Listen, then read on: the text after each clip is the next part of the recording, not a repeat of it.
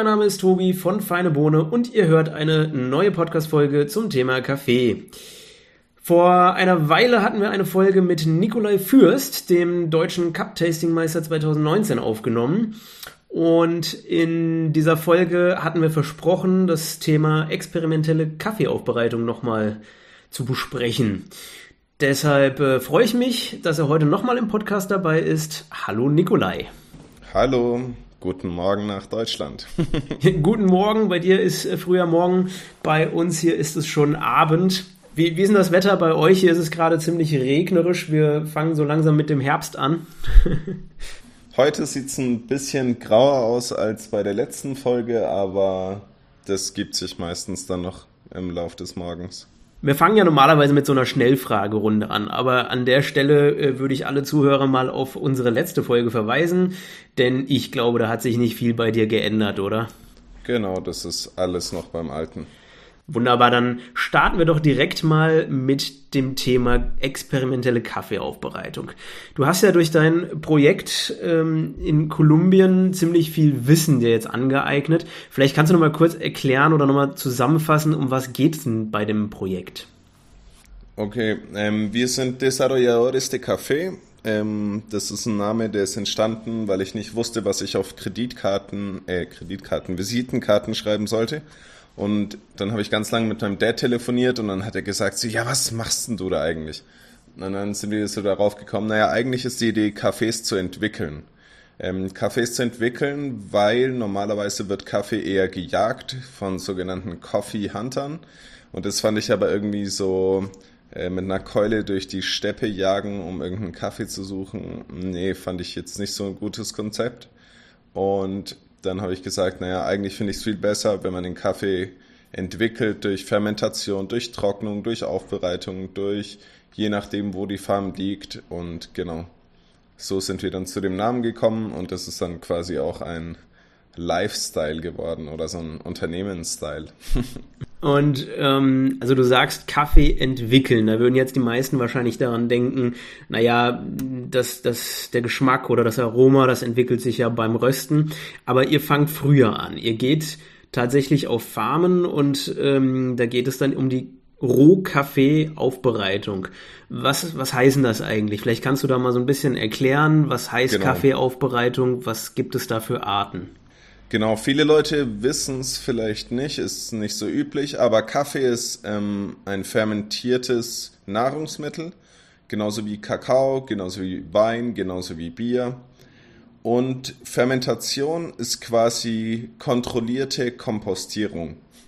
Ähm, wenn wir den Kaffee aufbereiten, bedeutet es, wir fangen an, Kaffee kommt aus einer Kirsche, die Kaffeekirsche. In der Kaffeekirsche ist Fruchtfleisch, da ist eine Pergaminoschicht, da ist ein Silberhäutchen und unter dem Silberhäutchen liegt die eigentliche Kaffeebohne. Das ist quasi der Samen von der Frucht.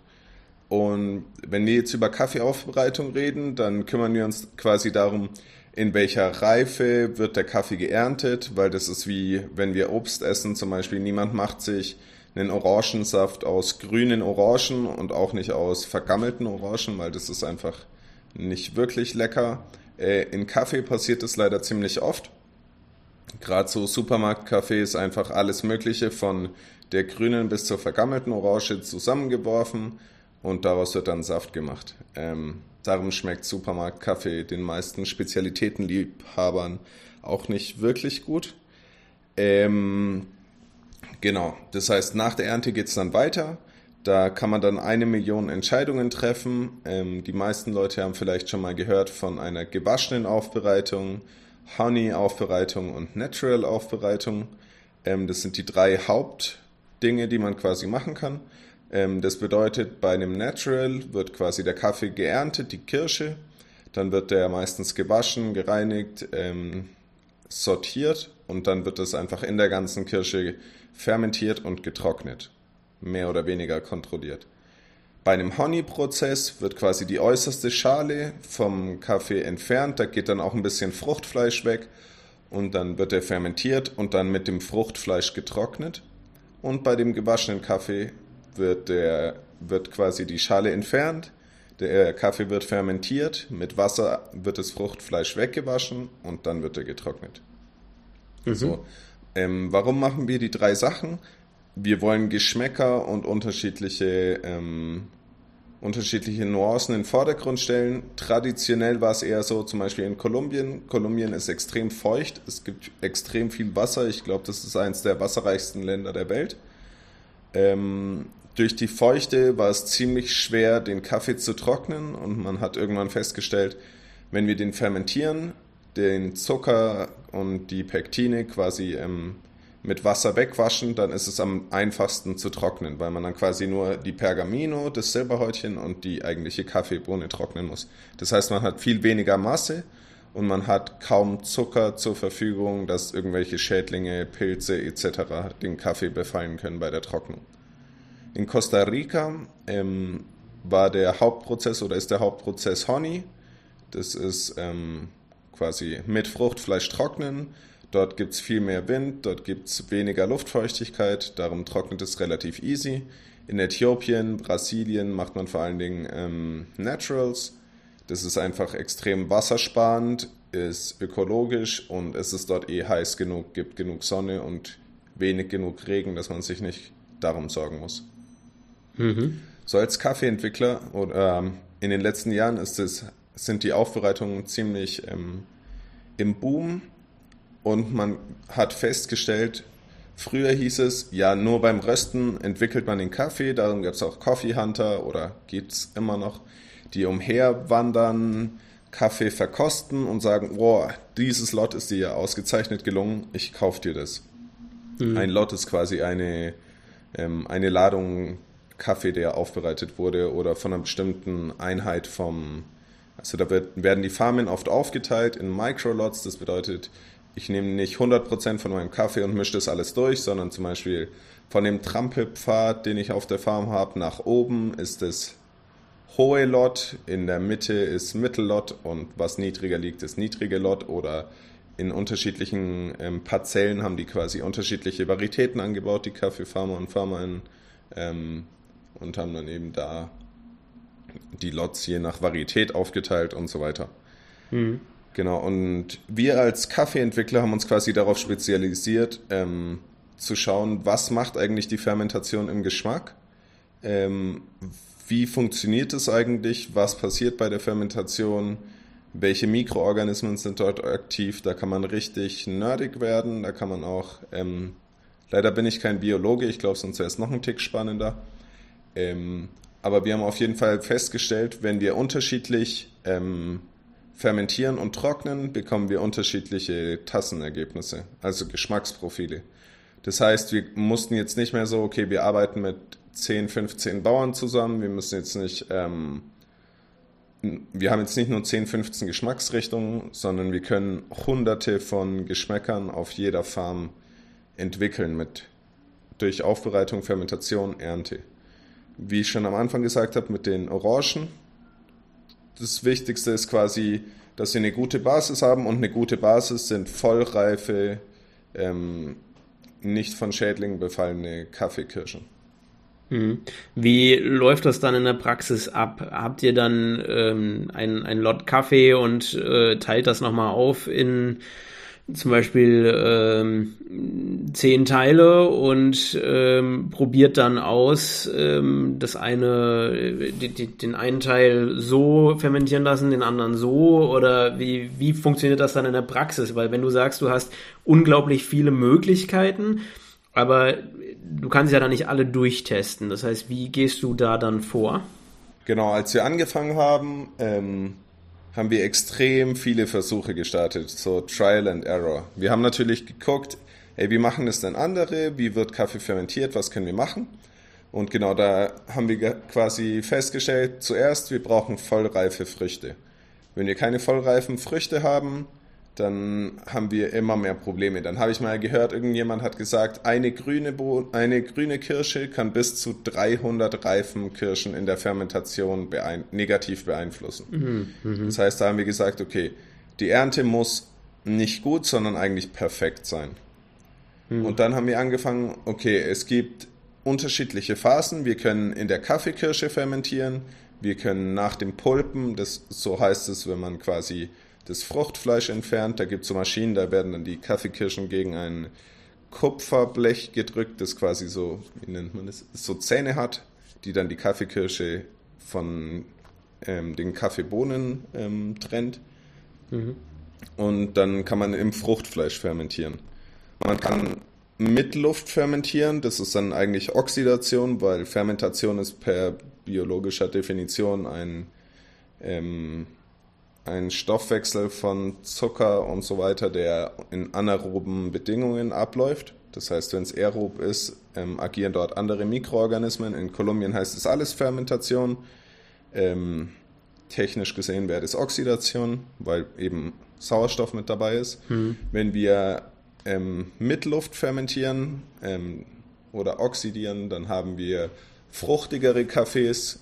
Die Fermentation ist viel schneller, der Kaffee wird viel heißer ähm, und wir kommen viel schneller an die Grenze zur Oberfermentation, dass der Kaffee dann so richtig krass essiglastig wird. Quasi wie das, wenn das Obst ähm, vergammelt, obwohl es reif zu Hause im Obstkorb lag. Mhm. Ähm, wir können unter Wasser fermentieren. Wenn wir unter Wasser fermentieren, haben wir vor allen Dingen süßere und körperreichere Kaffees. Wir können in Tüten trocken fermentieren, anaerob. Ähm, dann haben wir aromatischere Kaffees. Wir können mit CO2, das ist vom Weinmachen ähm, abgeschaut, das heißt Carbonic Maceration. Da kommt der Kaffee in einen, in einen Container, wird CO2 reingepumpt, ein paar Kaffeebauern zerstampfen einen Teil von dem Kaffee, dass quasi mehr Saft in der Fermentation ist. Ähm, dann bekommen wir extrem aromatische Kaffees, heben blumigere Noten mit hervor ähm, und haben nicht diese alkoholischen, stark, starken Fermentationsgeschmäcker. Und dann kann man noch die Temperatur schauen. Bei niedriger Temperatur arbeiten die Hefen langsamer, bei höherer Temperatur haben wir mehr Hefenaktivität. Das heißt, da können wir vor allen Dingen den alkoholischen Charakter vom, vor allen Dingen von Naturals und Honeys beeinflussen und so weiter und so fort. Und das läuft dann wirklich so ab, ähm, traditionell wird der Kaffee 12 bis 24 Stunden fermentiert. Das ist für uns häufig die Stunde Null. Also da fangen wir an. Wir haben zurzeit Kaffees bis zu 240 Stunden fermentiert. Ähm, das heißt, statt 12, 240 ist schon ein krasser Sprung. Da muss mhm. man dann gucken, ähm, das kann man eigentlich nur anaerob machen, weil wenn es aerob fermentiert, ist es viel zu schnell, der Kaffee wird viel zu heiß und ähm, geht kaputt, also wird einfach, schmeckt nach Essig. Und wir haben quasi ein paar Mal gemacht, okay, wie lang können wir fermentieren, um an die Grenze zu kommen auf unterschiedlichen Farmen? Wie lange ist oder bei welcher Temperatur? Dann kann man noch den pH-Wert messen, dann kann man noch Brix messen. Brix ist, ein, ist der Zuckergehalt in der Lösung. Mhm. Ähm, Genau, dann natürlich ganz viel ist auch optisch und ähm, Geruch, weil wir haben leider keine Fermentationsbecken, wo wir 100% die Temperatur kontrollieren. Das heißt, da kann man sich dann helfen, zum Beispiel mit Wasserduschen den Kaffee runterkühlen oder in einer, in einer Farm machen wir eine sogenannte Chilled Bag Fermentation. Das bedeutet, der Kaffee kommt in eine Tüte, die Tüte kommt in ein Wasserbad, wo quasi das Quellwasser ähm, umgeleitet wird mit dem Schlauch läuft durch das Bad, läuft wieder raus, wird zurückgeleitet, kühlt den Kaffee runter. Da können wir dann relativ lang fermentieren und so machen wir quasi, wir haben quasi eine Idee, was macht welch, welche Fermentationsumgebung mit den Kaffees, wie ist das Grundprofil von dem Kaffee in einer traditionellen Aufbereitung und dann sagen wir, wo wollen wir hinkommen. Zum Beispiel mit den Farmen hier in Medellin haben wir zwei relativ intensive Kaffees. Ähm, und den einen, den nennen wir funky und fruchtig. Und das ist der, den wir 240 Stunden fermentieren. Und der ist auch extrem funky. Den hat jetzt auch ähm, Mario von. Warte, ich muss den Namen nachschauen.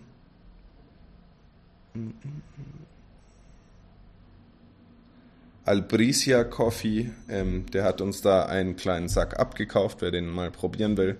Das ist ein spannender Kaffee. Ähm, auf der anderen Farm machen wir einen natural aufbereiteten, den nennen wir intens, intens, intensiv und stark und kräftig. Ähm, der, das ist zum Beispiel ein Kaffee, wenn man den Standard aufbereitet, hat eine extrem spritzige Limettensäure, hat relativ viel so braunen Rohrzucker und relativ starke Kakaonoten.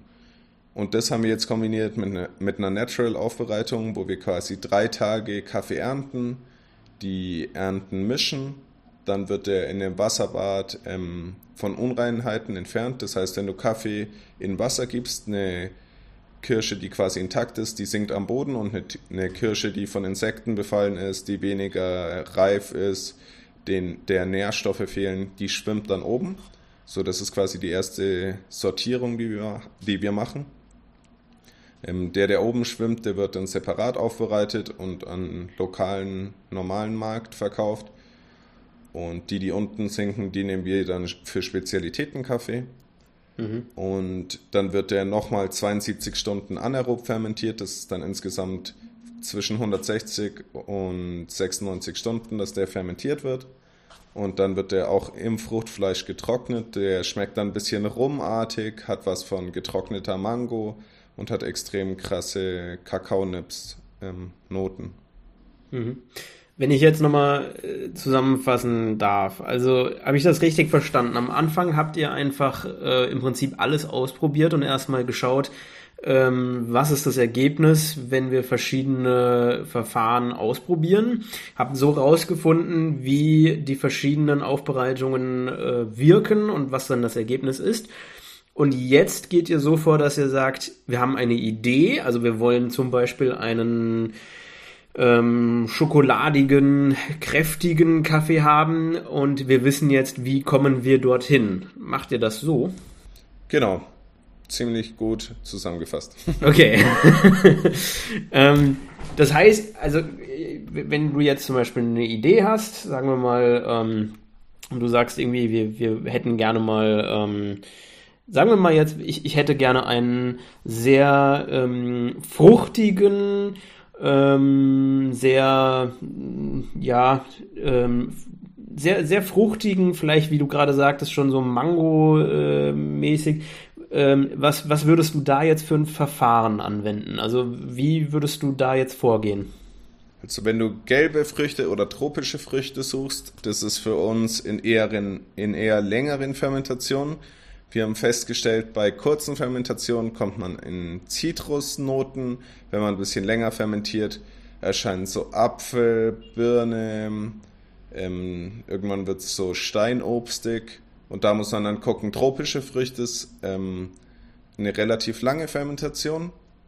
Aber zum Beispiel, wir haben festgestellt, bei ein paar Farmen, bei relativ langen, lang fermentierten Naturals, ähm, kommen eben Mango, Pfirsich und sowas relativ gut raus. Mhm. Ähm, und dann würden wir einfach ausprobieren und würden sagen, okay, wir machen jetzt mal einen Natural, wir fermentieren den, den ersten Teil aerob, den zweiten Teil anaerob, also oxidieren und fermentieren den Kaffee, ähm, weil der Kaffee muss sich zu einem gewissen Grad äh, ähm, aufheizen, dass wir diese tropischen Früchte ähm, gefunden haben. Mhm. Und dann würden wir quasi ausprobieren, das ist dann extrem unterschiedlich und auf der einen Farm kann es sein, dass das 48 Stunden aerob, 48 Stunden anaerob, auf einer anderen Farm sind es dann aber vielleicht 70 Stunden aerob, 70 Stunden anaerob oder 50 Stunden aerob, 100 Stunden anaerob. Ähm, das kommt auf die Temperatur drauf an, das kommt aufs Klima drauf an. Das heißt, da würden wir ähm, ausprobieren. Meistens brauchen wir die Sonne für die aerobe Phase, dass sich der Kaffee ähm, aufheizt. Dann kommt es auch noch ein bisschen darauf an, wie hoch die Farm ist, mit der wir arbeiten. Und genau. Aber zum Beispiel, wenn du jetzt von uns so einen Kaffee haben wolltest, würden wir quasi sagen, okay, auf den drei Farmen, mit denen wir arbeiten, zum Beispiel der Farm in La Sierra Medellin von Norman Eose, auf der Farm von der Familie Arango in Libano Tolima und auf der Farm von der Familie Gutierrez in Monteverde ähm, haben wir schon Kaffees, die so schmecken. Und da können wir quasi auf unsere Erfahrungen zurückgreifen. Aber wenn du jetzt sagst, nee, pass auf, ich habe da eine Farm und hätte gern, dass ihr den Kaffee entwickelt, ähm, wenn du sowas krass Spezifisches willst, wie ich will, dass der Kaffee nach Mango schmeckt, dann würde das ein bisschen länger dauern. Wenn du sagst, ich hätte gerne einen fruchtigen Kaffee, dann ging das relativ schnell. Weil spezifische Früchte, da muss man dann genau quasi den Spot treffen. Okay, aber das, also das heißt, ihr habt jetzt, ihr hättet dann drei Farmen und würdet das dort ausprobieren. Und würdet ihr dann jetzt am Ende sagen, ähm, einer von den dreien ist uns am besten gelungen, der ist jetzt am, am schmeckt am stärksten nach äh, Mango und den nehmt ihr dann und oder nehmt ihr alle drei und macht dann einen Blend daraus? Oder wie also wie geht ihr dann weiter? Weil das ist ja jetzt noch wirklich sehr experimentell. Ähm, ihr probiert noch aus. Und aber was macht ihr dann mit den dreien? Also ähm, verkauft ihr den dann an eine nee, drei? ähm, oder? Nee also wenn es um die Kaffeeentwicklung geht dann würden wir jetzt quatschen so ey Tobi, pass auf, wir haben die drei Farmen. Die Farm, die Monteverde in Herrera Tolima, das ist die Farm, die ähm, quasi unsere Competition-Cafés ähm, aufbereiten, weil die sind extrem nerdy, was das Ganze, was Düngen, ähm, was Ernte, wie quasi das ähm, Pflanzendesign laufen muss. Zum Beispiel die die schauen, das ist quasi wie bei Tomaten. Wenn du Tomaten einfach wild wachsen lässt, dann kriegst du ein paar Tomaten. Wenn du ein Tomatenfreak bist, dann weißt du, wann du die ausbeizen musst, um den mhm. Baum möglichst so zu stressen, dass er nicht stirbt, aber dass er möglichst viele Tomaten produziert. Und die haben das quasi ziemlich gut drauf. Ähm, dadurch haben die extrem hohe Produktionskosten. Das heißt, der Kaffee liegt dann in der höchsten Preisklasse, die wir haben. Die Familie Arango, die baut ökologisch an, die sind US-Bio-zertifiziert, in Europa leider noch nicht, da arbeiten wir dran. Ähm, da kostet der Kaffee mehr oder weniger dies oder jenes. Und in Medellin, die Farm ist am nächsten dran. Ähm, mit denen sind wir quasi gerade dabei, den Prozess noch ähm, zu stabilisieren. Und genau, dann würdest du sagen, ja, mich, der erste Kaffee nee, ich will, dass der Bio angebaut ist. Mir ist aber das Zertifikat jetzt erstmal nicht so wichtig. Und dann suchen wir quasi erstmal eine Farm aus. Weil das ist natürlich Quatsch, wenn wir jetzt sagen, okay, wir bereiten jetzt drei Tonnen Kaffee auf drei Farmen aus und mhm. du kaufst dann zwei Säcke. Also so, das macht keinen Sinn. Ähm, aber zum Beispiel, wir arbeiten mit Stefan zusammen von der Mokuska-Rösterei in Stuttgart. Und der hat einen Kaffee gesucht, der hat gesagt, ja, ich brauche einen Teil für meinen Blend, den würde ich gerne ersetzen. Ähm, ich hätte gern, dass der nicht so zitruslastig, spritzig süß ist, dass der eher, ähm, äh, dass der nicht so zitruslastig sauer ist, sondern dass der eher süßer ist, dass er cremig ist und trotzdem nach Kolumbien schmeckt.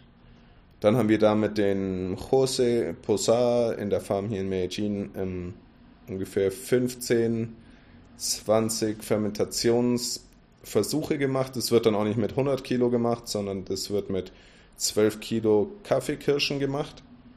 Das wird dann nebeneinander verkappt, das wird ähm, verkostet quasi so, okay, den lassen wir jetzt 48 Stunden, den lassen wir 72 Stunden, den lassen wir 96 Stunden, mhm. den lassen wir 120 Stunden fermentieren, den fermentieren wir eine Stunde, drei Stunden, fünf Stunden ähm, im Fruchtfleisch dann und dann wird er getrocknet.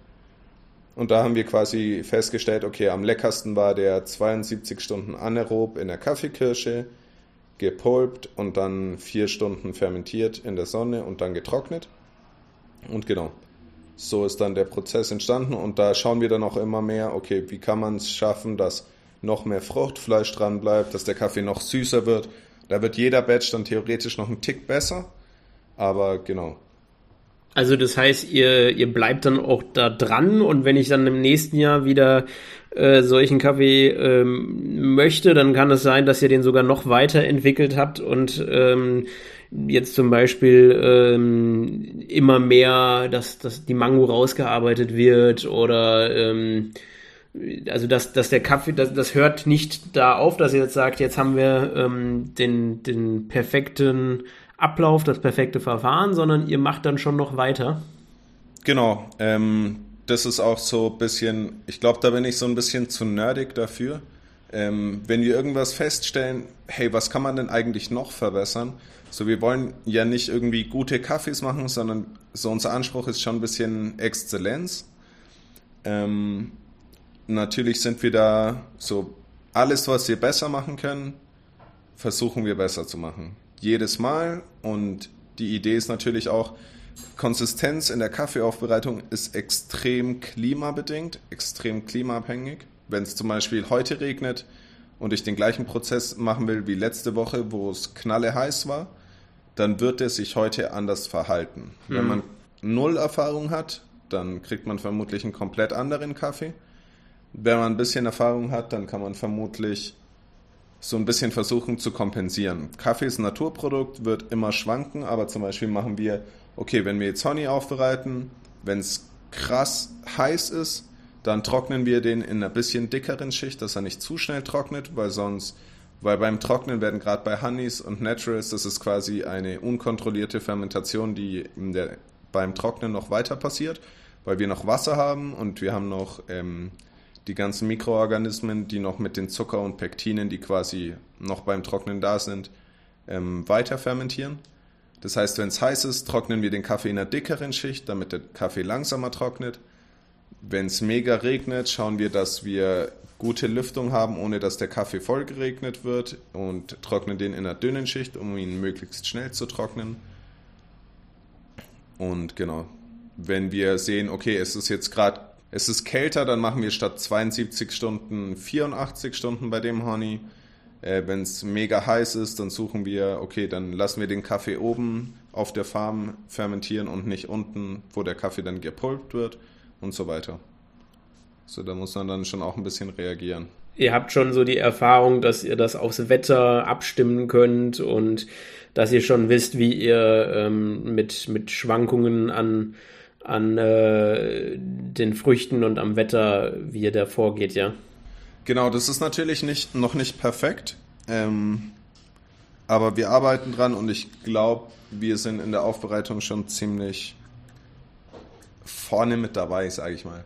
Wir haben auch zum Beispiel beim Kaffeepanel, ähm, was die Kaffeemacher organisiert hatten, da waren ein paar Kaffees, die, die wir mit Farmern aufbereitet haben, auch von anderen Röstern ganz vorne mit dabei. Mhm. Also ich mag ja vor allem so die, die schokoladigen ähm, Aromen so. Ähm, wie, wie, wie nah wäre das denn jetzt dran? Angenommen, ich würde mit euch einen äh, Kaffee äh, kreieren, ähm, schokoladige Noten, ähm, dunkle Schokolade und äh, wir hätten da jetzt was erarbeitet und nächstes Jahr ähm, hätte ich gerne wieder so einen. Wie nah wäre der dann wieder daran? Also äh, würde ich äh, da einen Unterschied schmecken, ähm, wenn, wenn das Wetter ein bisschen anders ist? Oder ähm, seid ihr dann wirklich so dicht dran, dass man da kaum einen Unterschied merkt und ich kann über Jahre hinweg denselben Kaffee genießen, dieselben Aromen? Wir haben zum Beispiel mit der Kaffeewerkstatt Kucher, das ist unser erster Kunde und äh, quasi unser bester Kaffeefreund auch. Der war auch hier zu Besuch, der Markus. Ähm, genau, mit dem haben wir vor, wie lange ist das jetzt schon her? Vier Jahre oder so? Vor vier Jahren habe ich das erste Mal Kaffee exportiert, glaube ich, für ihn. Und er kauft immer noch das gleiche Microlot. Ähm, und es wird einfach immer nur besser. Bei dem haben wir auf der Farm haben wir vor allen Dingen daran gearbeitet, dass wir mehr Süße noch in den Kaffee mitbekommen. Die floralen Noten sind von Anfang an dabei gewesen. Der teeartige Charakter ist von Anfang an dabei. Der Körper wurde ein bisschen cremiger, die Süße wurde ein bisschen besser, aber der hat trotzdem von Anfang an so eine süße Zitrussäure, so orangenartig und hat auch von Anfang an leichte Gelbfruchtnoten mit dabei gehabt. Aber da haben wir einfach vor allen Dingen am Körper und an der Süße gearbeitet und ähm, das läuft auf jeden Fall. Mhm.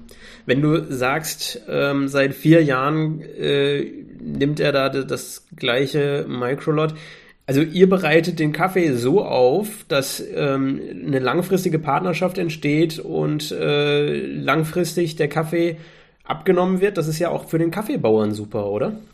Genau, das ist auch unser Ziel. So darum sagen wir auch, okay, pass auf, wir können dir anbieten, den gleichen Kaffee zu haben, aber wir können dir auch anbieten, vom gleichen, von der gleichen Farm, von der gleichen Familie, von den gleichen Erntehelfern. Ähm, anders aufbereitete und neue Geschmacksprofile zu haben. Weil das ist ja quasi die Idee. Wir wollen nicht äh, Kaffee umherjagen und dann fünf Kilo von dem einen, fünf Kilo vom anderen und zehn Kilo vom einen, zehn Kilo vom anderen, sondern wir wollen ja wir wollen nachhaltig sein.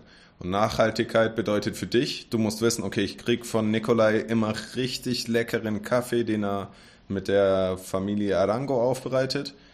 Ähm, ich arbeite daran, äh, so, du arbeitest damit, deine Kunden verlieben sich in den Kaffee und ähm, Familie Arango weiß, okay, für dich müssen wir jetzt, keine Ahnung, fünf Säcke von dem Kaffee äh, gewaschen aufbereiten, dass du quasi ähm, zufrieden bist, ihn wieder kaufst.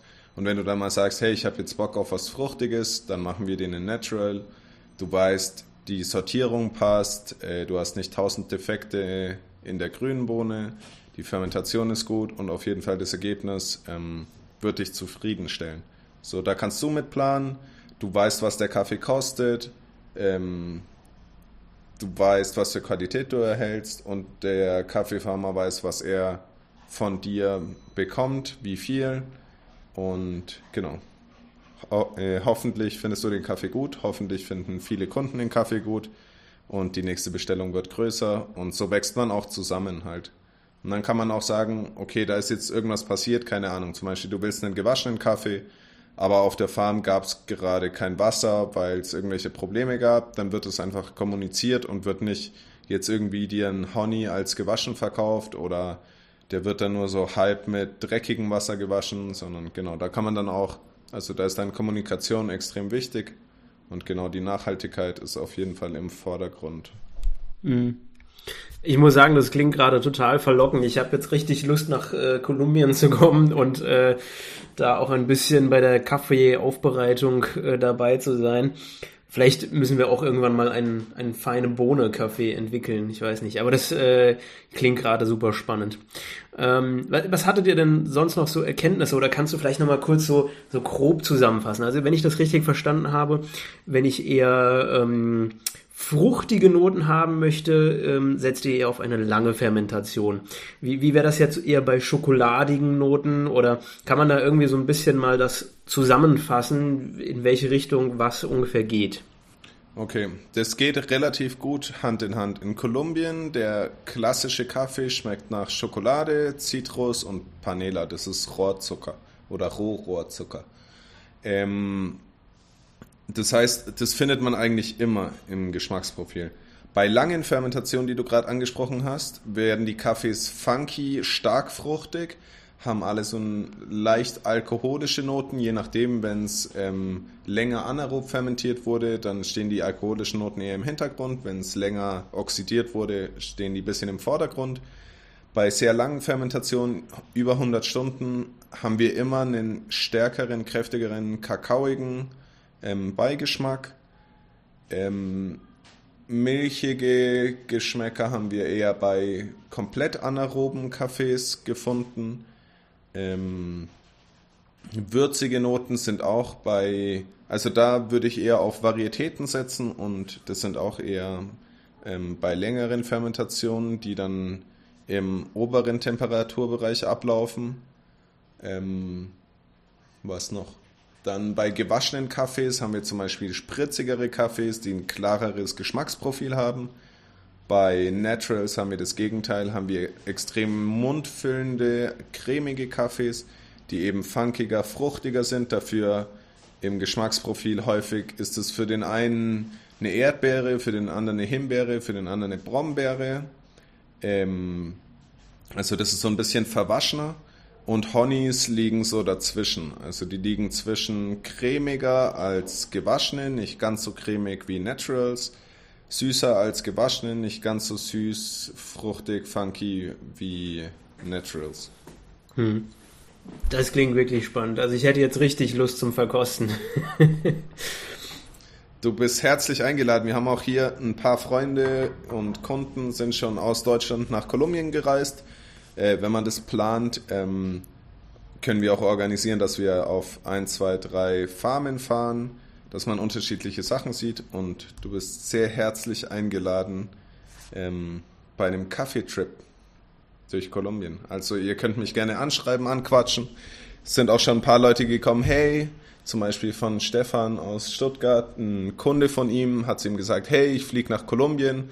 Und dann hat er ihm einfach meinen Kontakt gegeben und dann ist er ein paar Tage mit uns auf die, ist mal mit auf die Farm gegangen, hat in der Rösterei mitgeholfen, war bei ein paar Cuppings dabei und hatte, glaube ich, eine gute Zeit. Mhm. Ja, also ich äh, würde wirklich gerne vorbeikommen. Ist jetzt gerade noch alles mit Corona etwas äh, problematisch.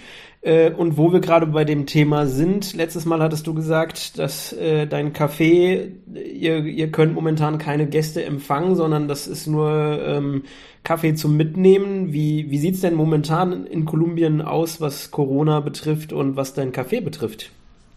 Okay, was die Corona-Zahlen angeht, ähm, hat Kolumbien auch ein bisschen Fame in Deutschland bekommen, weil die Zahlen irgendwann krass explodiert sind. Ähm, gestern habe ich mal geguckt, es waren so 110.000 aktive Fälle. Das heißt, das ist nicht so tragisch im Verhältnis, wenn man knapp 800.000 Fälle hat. Ähm, seit 1. September dürfen die Cafés wieder eröffnen. Das ist sehr erfreulich für uns. Hm. Ähm, gestern war auch richtig viel Action. Am Nachmittag war es ziemlich voll. Ähm, die ersten drei Wochen durften, durfte kein Alkohol verkauft werden, um quasi zu verhindern, dass die Leute jetzt hier so schwankend sich umarmen und abbusseln. Ähm, genau, das darf man jetzt wieder und es langsam wird wieder ein bisschen mehr Normalität. Und unser Kaffee, wir haben Glück, die haben, wir haben so eine Assoziation, einen Zusammenschluss von Gastronomen in der Straße.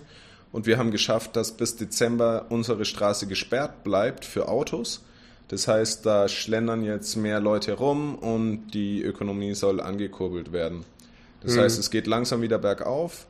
Ähm, Genau, unsere Kaffees, die wir, wo wir das letzte Mal gequatscht haben, die wir nach Deutschland geschickt haben, da ist auch der Großteil jetzt verkauft. Da glaube ich, werden wir mehr schicken. Ähm, genau, die Leute sind, glaube ich, auch ziemlich happy damit, was ich gehört habe. Ähm, genau, also es wird alles wieder ein bisschen langsam Normalität. Ähm, man kann auch sogar wieder nach Kolumbien fliegen. Ein Freund von mir, der ist aus Dänemark, der war jetzt ein paar Wochen über die Quarantäne quasi in Dänemark, um ein bisschen zu arbeiten. Und mhm. der erwartet sein drittes Kind und musste quasi die Finanzen ein bisschen aufbügeln.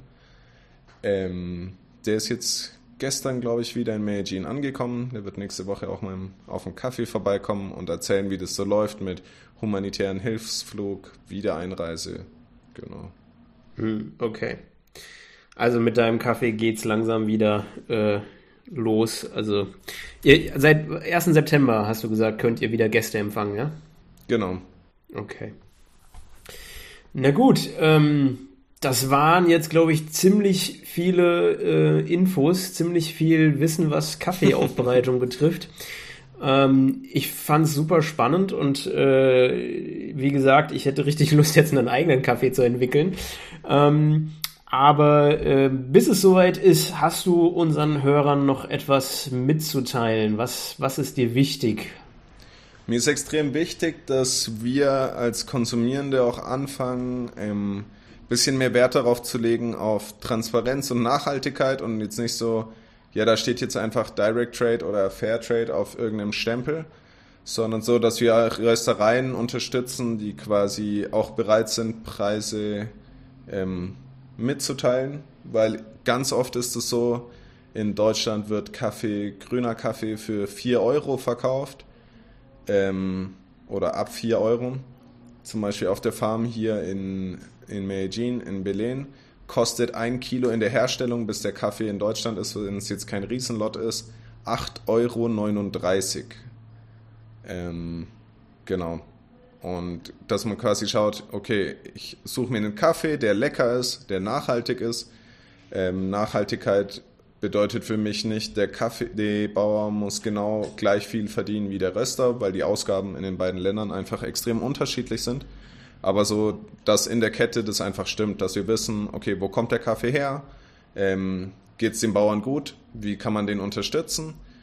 Und dass Nachhaltigkeit ähm, einfach wirklich langsam mal ein bisschen besser wird, weil es gibt extrem viele Bauern, auch jetzt nicht nur in Kolumbien, sondern auch in Honduras zum Beispiel, die, die zurzeit kommerziell Kaffee verkaufen, also jetzt nicht irgendeinen Spezialitäten ähm, Direktkunden haben.